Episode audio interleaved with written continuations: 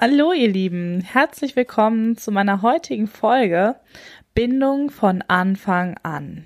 Hier möchte ich darauf eingehen, was bedeutet überhaupt Bindung in der Schwangerschaft, wann startet das, wann kann man davon sprechen, dass man einen Kontakt, eine Bindung zu seinem Kind hat. Viel Spaß dabei!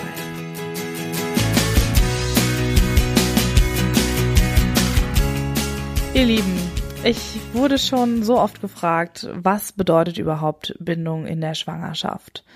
Bindung von Anfang an. Was meinst du damit, Annabelle? Ähm, es ist für mich tatsächlich so, dass ähm, die Bindung zum Kind sehr, sehr früh startet.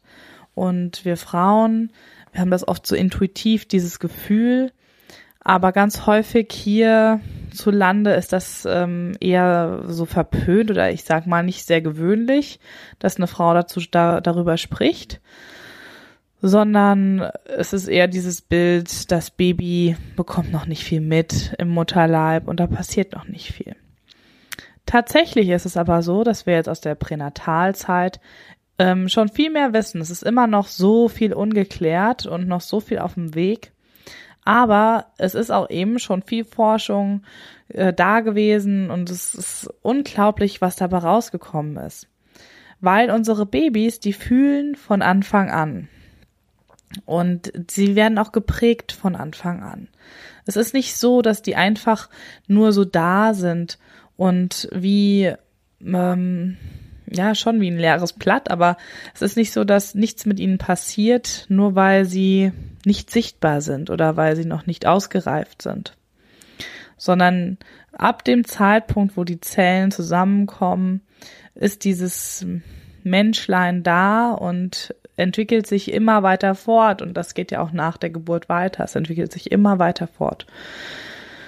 Ja, und deswegen schauen wir mal, was hat das jetzt mit der Bindung zu tun? Ist ja sehr ein psychologischer Begriff das Thema der Eltern-Kind-Bindung, der Mutter-Kind-Bindung. Es geht eben darum, dass ein Band entsteht und mit diesem Band, dieser Verbindung, einfach auch das Überleben des Kindes gesichert wird, weil die Mutter eben prompt und adäquat reagiert auf die Bedürfnisse des Kindes. So nach Bowlby eine klassische Definition. Wenn wir jetzt vom Thema Bindung sprechen und vor allem in der Schwangerschaft, dann meine ich vor allem damit diese absolute, wertfreie, bedingungslose Liebe, die für diesen neuen Menschen da ist. Und diesen Menschen so willkommen zu heißen, wie er ist, zu sagen, okay, wie auch immer du dich entscheidest, jetzt in diese Welt zu kommen, bei mir zu sein, ist es völlig in Ordnung für mich weil ich dich liebe. Einfach nur, weil du bist. Und manche Frauen sagen dann, oh mein Gott, ich habe ja zwölf Wochen oder vielleicht acht Wochen nicht gewusst, dass ich schwanger bin und bin natürlich dann nicht in Kontakt mit meinem Kind gegangen. Ist das jetzt schlimm? Ist das schädlich? Habe ich was verpasst? Hätte ich das besser machen können? Und da kann ich nur immer wieder sagen, es gibt ja auch hier kein, kein richtig oder falsch, sondern es gibt ja nur euren Weg. Und es ist mit Sicherheit so, dass auch diese kleinen Babys, die ja dann noch so winzig in uns wachsen, vielleicht auch einen, einen Raum brauchen, einen Zeitraum brauchen, wo sie erst einmal wirklich ungesehen sich entwickeln können, bevor sie sich der Mutter präsentieren. Das kann total gut auch für die Kleinen sein. Dann sind sie eben noch nicht so im Fokus, können ganz in Ruhe sich einnisten, sich gemütlich machen sozusagen und dann ähm, kommt der Fokus auf sie und dann ist da auf einmal auch diese bedingungslose Liebe im Optimalfall und die fällt uns aber manchmal gar nicht so einfach, weil wir ziemlich viele Störfaktoren haben, um in diesen totalen bedingungslosen Kontakt zu kommen zum Kind, schon in der Schwangerschaft. Wir haben ganz viele Ärzte, die uns mit Dingen konfrontieren bei den Untersuchungen, die uns immer wieder ins Außen führen. Also sprich der Ultraschall. Das Ultraschallbild ist ein gutes Beispiel dafür, was Bindung ist. Also Ärzte verwenden das ganz gerne und sagen, Das unterstützt auch die Eltern-Kind-Bindung. Dann bekommt der Vater eine Bindung zu dem Kind, die Mutter bekommt nochmal eine stärkere Bindung zum Kind, weil sie das Kind sehen kann. Tatsächlich ist es aber so, dass es gibt auch Studien dazu, man könnte auf diesem Bildschirm irgendein Baby präsentieren, irgendein, ähm, äh, ich, ich sag nicht gerne Fötus oder Embryo, das werdet ihr merken, weil für mich sind das einfach Babys und nichts anderes.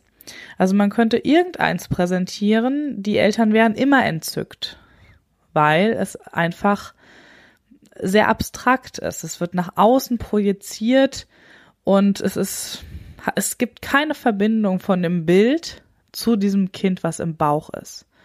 Das heißt, der Fokus wird von dem Kind, was im Bauch ist, im Grunde weggenommen und auf diesen Bildschirm präsentiert, was natürlich total faszinierend ist und für, für Männer vielleicht auch diese technische Seite, wie das funktioniert, unglaublich faszinierend ist, kann ich total verstehen, finde ich auch.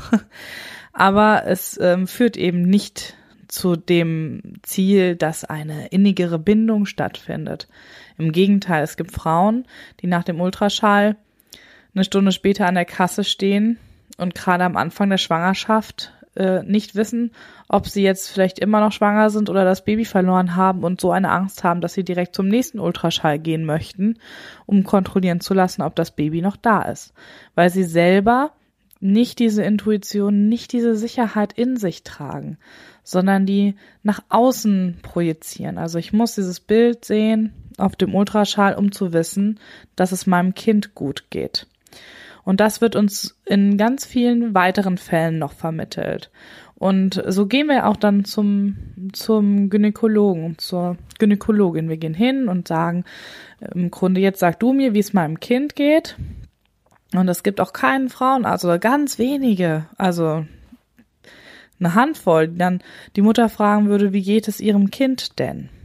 Was fühlen sie denn? Was, was sind ihre Gefühle? Was, was kommt da? Das fragen nur ganz wenige. Die meisten haben eben den, An den Anspruch, den Ansprüchen der Mutter zu genügen, eben ihnen ihr sagen zu können, wie es dem Kind geht. Und äh, so äh, entsteht so eine, naja, nicht so besonders förderliche Abhängigkeitsbeziehung zwischen der Frau und dem Arzt.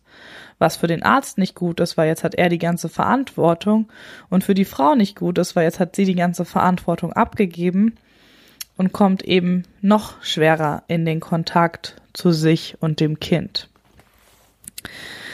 Das ist einfach ein, ein gutes Beispiel dafür, wie wir hier eben leben. Das ist einfach so bei uns. Und ähm, wie wir mit unserem Körper und unseren ungeborenen Babys verfahren. Auch die ganzen Tests, die man dann noch machen lassen kann. Es gibt ja nicht nur die Bluttests, es gibt dann eben noch Tests, um festzustellen, ob das Kind auch gesund ist. Ähm, die führen uns immer wieder in auf jeden Fall äh, durch, die machen uns durcheinander. Also eine Frau, die auf so einen Test wartet, vielleicht auf einen Chromosomentest oder ähnliches oder schon die Nackenfaltenmessung, das kann für eine Frau schon viele, viele chaotische Gefühle bedeuten. Weil was ist die Konsequenz am Ende, wenn ein Ergebnis herauskommt? Was passiert dann? Und das kann eben auch die Bindung von der Mutter zum Kind erstmal stören, weil die Mutter vielleicht erstmal in einen Abstand geht und sagt, okay, ich muss jetzt mich erstmal ein bisschen distanzieren, weil falls da irgendwas herauskommt, ähm, was meine Ängste schürt, dann ähm, möchte ich nicht vorher in so einem engen Kontakt gewesen sein. Und dann haben natürlich Mutter und Kind danach, wenn das Ergebnis eben dann da ist, vielleicht auch viel aufzuholen, was die Bindung betrifft. Und die Schwangerschaft kann so schon zu sehr turbulenten Gefühlen führen, je nachdem, wie, wie viel Untersuchungen gemacht werden. Das Problem ist, dass eben ganz häufig irgendetwas herauskommt. Also ganz, man hat häufig Ergebnisse. Es gibt kaum noch eine Schwangere, die kein Risiko birgt. Die meisten Schwangeren werden in ihrem Mutterpass ähm, eins der Risikofaktoren angekreuzt bekommen. Und von daher ist halt auch, das schwingt einfach immer mit. Und das kann in der Schwangerschaft zu ganz viel Unruhe führen. Weshalb es eben auch die Frauen gibt, die sagen, okay, ich gehe nur zu sehr wenigen Arztterminen oder ich gehe eben zu meiner Hebamme und lass mich während der Schwangerschaft dort begleiten, weil die ertastet eben tatsächlich die Kindslage, die hört die Herztöne mit dem, mit dem ähm, Holzröhrchen zum Beispiel ab, wenn ich das möchte und die ähm, klärt mich auch nochmal auf eine natürliche Weise für eine natürliche Geburt auf, weil eine Hebamme, eine klassisch arbeitende Hebamme eben erstmal ein positives Bild von Geburt hat. Und so hat das meine Gynäkologin mir erklärt, also eine, eine Ärztin oder ein Arzt, ein Mediziner, der wird eben so ausgebildet, dass er eben auf das Risiko vorbereitet ist. Und er hat eben auch schon die Risikofälle gesehen, also tatsächlich in seiner Laufzeit, bis er dann eben Gynäkologe wurde. Und von daher da einen ganz anderen Blick drauf. Der kann nicht mehr so unbefangen jede Schwangere sehen. Ist total logisch. Und deshalb hat sie gesagt, war sie zum Beispiel mit mir auch völlig einverstanden, dass ich in ein Geburtshaus gehe. Aber sie hat auch klar gesagt, es wäre nichts, was sie mir empfehlen würde, weil sie einfach aus ihrer ärztlichen Sicht heraus das schwer kann. Aber sie, sie ist sich total sicher, dass das bei mir alles gut geht und dass das funktioniert. Aber sie hat mir eben den Blick äh, der Ärzte nochmal gezeigt und das konnte ich auch gut verstehen. Von daher ist das nicht so, dass man jetzt irgendwie eine Berufsgruppe angreifen sollte oder so, sondern man muss einfach sehen, wie sind die ausgebildet und mit welchem Blick schauen die auf die Dinge.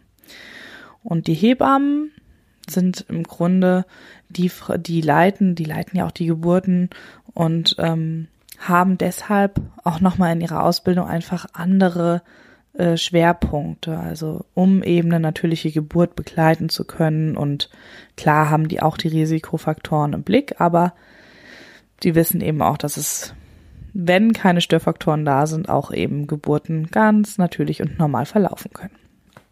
So, und wenn ich jetzt von Bindung nochmal spreche, und Bindung bedeutet, dass ich eben auch zu mir ein Gefühl habe, zu meinem Körper, um auch zu meinem Baby durchzudringen, dann versteht ihr auch, wie relevant das am Ende ist für eine Geburt. Also viele Frauen sagen dann, der Geburtsvorbereitungskurs, in den ich da irgendwo gegangen bin, der war so, der war irgendwie Schrott, weil wir haben gar nichts gelernt. Wir haben dann gelernt, äh, was es für Schmerzmittel gibt, aber wir haben nicht gelernt, was wir machen sollen. Und ja, jetzt stell dir vor, du lernst in deiner Schwangerschaft diesen Kontakt zu dir, auf dein Körpergefühl, auf deine Intuition zu hören, deinen Körper zu spüren, zu hören, was er braucht und dann auch noch zu verstehen, wie es deinem Kind geht und was dein Kind braucht. Und jetzt stell dir vor, das kannst du dann zur Geburt anwenden. Das sind einfach die optimalen Voraussetzungen. Deswegen ist für mich Bindung von Anfang an auch im Grunde das, Haupttool für eine schöne, freie Geburt. Weil was gibt es Besseres, wenn ich meinen Körper verstehe, wenn ich mein Baby verstehe, wenn mein Kontakt, meine Liebe da ist und ich da total mitgehen kann? Was gibt es Besseres für eine Geburt? Ja, mit diesen Gedanken möchte ich euch jetzt aus dieser Folge entlassen. Freue mich, wenn ihr das liked oder teilt auf YouTube, mir nochmal einen Kommentar hinterlasst. Da werde ich das auch wieder als Video hochladen und mir eure Gedanken dazu mitteilt. Und jetzt sage ich Tschüss und bis bald. Macht's gut. Ciao.